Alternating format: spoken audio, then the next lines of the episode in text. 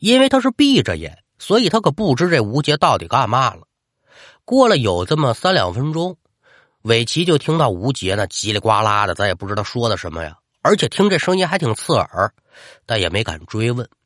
一直折腾了得有十多分钟，吴杰这才让韦奇把眼睛睁开，说：“得了吧，这驱鬼的仪式完成了，那个纠缠你的鬼应该不会再出现了。”韦奇就顾着高兴了。对于吴杰说：“这招你跟谁学的呀？”他也不在意了，当下是连声道谢，把这人拉到外面之后呢，还请这人喝了顿酒。本以为这事儿就了结了呗，不成想。一点用都没有，那干尸是照来不误，每天晚上做梦准能梦见。有心再问问这吴杰怎么回事啊？但人家说了，呃，应该能管用，你再等一等吧。所以这韦奇只是能另想办法了。那老话常说，人在外是报喜不报忧，你得让老家安心嘛。但这个时候，韦奇可就顾不上那么多了，这每天给我的生活带来困扰了。跟父母老家叨念叨念吧。老头老太太得知此事之后呢，就先埋怨了韦奇一顿，然后就发动身边的老哥们老姐们啊，赶紧给我儿子找先生啊。一来二去，还真找见那么一位。二老带着先生跟韦奇碰了面之后，先生可就直奔主题了，说：“孩子呀，近些个日子你去没去过什么地儿？遇没遇到什么和死人有关系的事儿？”被先生这么一提醒，韦奇这才想起来，团建那天在山上遇到的那些个孤坟，反正怎么来怎么去吧，就给学了一遍。先生听罢是二话不说，这根儿啊八成就在那片坟地了。走吧，事不宜迟，带我瞧瞧去。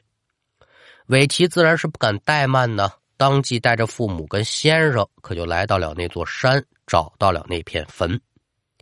到地儿之后啊。韦奇惊诧的发现，之前看到那几座被挖开的坟，其中一座坟里的棺材竟然放着自己丢失的那件外套，而关中所陈列的尸骨竟然少了一截腿。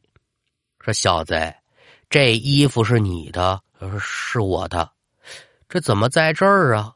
关中之人所丢失的腿骨，你知道去哪儿了吗？此时的韦奇可得说是一问三不知，我我哪知道啊！当场指天发誓，我我不知道。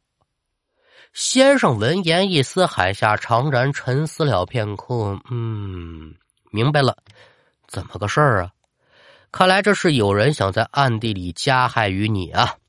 现在看来呢，咱只能把这本主请来问问了。先生什么意思呢？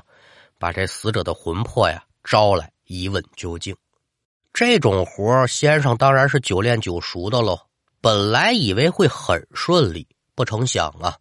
赶等先生把这本主叫来之后，本主说了：“我也不知谁把我腿骨拿走了，因为这衣服在这儿，所以我寻着这衣服的气味，我就找上他了。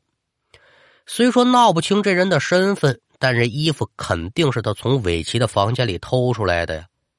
所以现在能调查的方向就只有一个了，干嘛呢？”调宾馆的监控，好在说呢，相聚的时间不长，宾馆的监控呢也没被覆盖。甭管说费了多大的洋劲吧，终于是把监控当中的可疑人物给找到了。谁呀？吴杰。就在韦奇他们临行前的头天晚上凌晨一点来钟，吴杰背着一个黑色的背包，可就离开宾馆了，一直到凌晨两点多才再回到宾馆。看罢之后，这韦奇又询问了当天晚上值班的前台。根据前台的回忆呢，说好像是有这么个人，我印象挺深的。为的嘛呢？因为这人身上回来的时候特别脏，所以我对他有印象。那到了这会儿，这事儿虽然不能说是百分百跟他有关系，但他的嫌疑可是最大的了。这韦奇可就不能再耽搁了，直接回去干嘛呀？找吴杰。见面之后也不废话，把这拷贝的监控跟录音往吴杰面前一摆，说说吧，那天晚上你干嘛去了？你把我这衣服是不是偷偷的放棺材里了？吴杰刚开始肯定不认账啊，但这人的眼神跟表情他骗不了人，而且尤达几个人进屋之后，提鼻子一闻，这屋里面就一股烧纸的味儿。眼前的吴杰有意挡住这个次卧的房门，甭问了，里面只有猫腻儿。这边把人拉到一边，韦奇上前推门一瞧，当场可就傻眼了。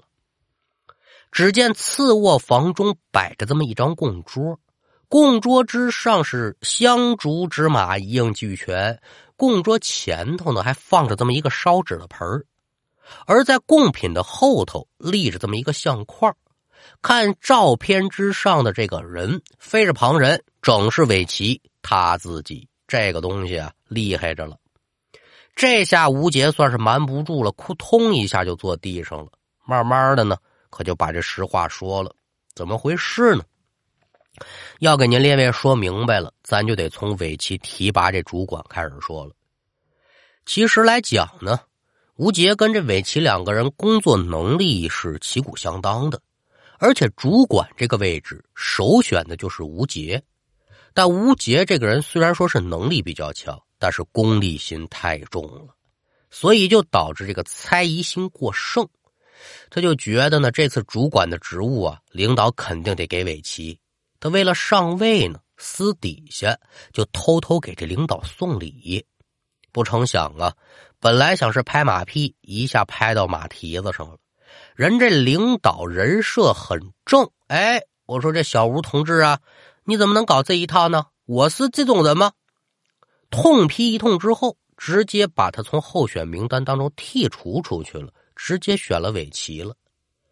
吴杰上位的希望破灭，心中猜测：嗯，我明白了，这准是你小子韦奇啊，先给领导上了礼，你把领导给收买了，这就算是恨上他了。时刻准备报复，但他也不知道啊，这个机会是自己葬送的。人家韦奇压根没送礼，什么也没干，明着来害怕自己丢了这个饭碗呢。这吴杰私底下就开始用阴招了。你要说这人多狠呢，在网上就专门找这个害人的法子。什么法子呢？就是咱今天要说这杀人蛊。这个法子在咱们国内呢不流行，可以说是也没有。但是在澳大利亚土著非常的有名，这是澳洲呢一种巫术，在当地也叫指骨术。这个办法要成功呢，需要两个道具，一个是人的骨头，二一个就是用人的毛发编织的尾巴，配以恶毒的咒语吧，将一股神秘邪恶的力量就灌到这个骨头之中，然后将这股力量呢摄入到受害者的体内。这个力量一旦进入人体，慢慢的就会腐蚀人体的五脏六腑，引发内脏溃烂，一直到死。那这个巫术为什么叫指骨术呢？太缺德了。就是说呀，在整个施法过程当中，不需要触碰这个受害者，你只需要近距离的拿那个骨头指一下这受害人就行，可以说是杀人于无形当中。说到这儿，您列位可也就明白了。那天吴杰呢，把这韦奇叫到家，那什么驱鬼镇邪呀，目的就是为了施展巫术。而他手里拿的也正是人骨头和毛发编织成的尾巴。至于说这道具怎么来的呢？自然我也不用多说了。其实这个巫术，吴杰开始的时候呢，也没打算用，不为别的，没地方找这道具，怎么就这么巧？那天去团建，偶遇荒坟，来了一白骨玄天。好家伙，这不现成的吗？这就下定了决心了。既然他能想到用邪术阴招，自然对鬼神之事是笃信不疑的喽。他也担心呢，你说偷了人家骨头，这本主再缠上我，这才偷了韦奇的外套，来了这么一个偷梁换柱。在给韦奇施以巫术之后呢？他自己也不确定，说这法子到底灵不灵啊？保险起见，又做了一手准备。如果说这法子不管用，韦奇就让那死鬼缠他一段时间，让这个人没有心情工作。你工作状态不好，那你领导的位子自然也就坐不稳喽。那如果管用，这人死了，那太好了。为了防止韦奇死后冤魂上门，哎，他还在家里给他设一灵堂，成天给他烧纸焚香，意思是嘛呢？你可别缠着我呀！您列位说说，利欲熏心的人得有多狠呢？吴杰把这事情交代完了之后，在场的几个人气的是浑身哆嗦呀！好家伙的，咱自古以来呢，总说啊，权位二字等同于的就是刀光剑影、血雨腥风的代名词。说有人为了权呐，为了位啊，我可以自降身份，甘做猪狗，任人摆布；有人为了他呢，铤而走险，丧尽天良，残杀人命，这都不新鲜。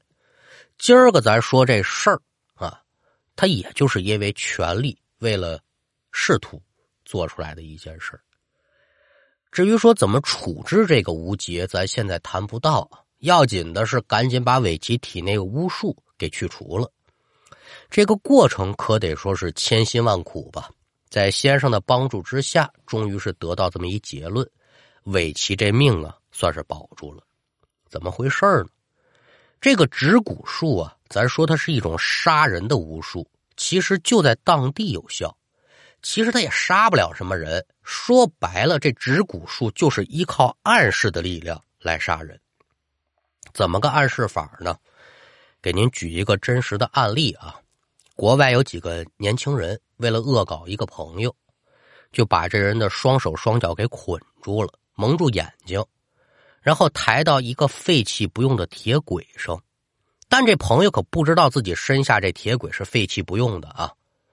与此同时呢，正好传来这么一条铁轨上正有一辆火车呼啸而过的声音，这人就开始扎着，到后来他就不动了。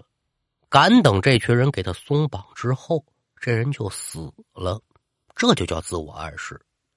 他相信自己在铁轨上肯定会被火车给压死，所以尽管是废弃的铁轨，他最终还是自己给自己吓死了。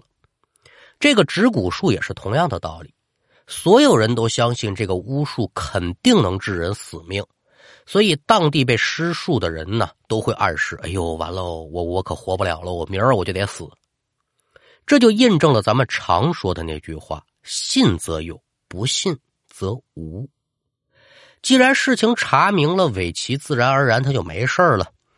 说那个缠人的干尸呢，也自有这先生应对此事呢，咱就不多聊了。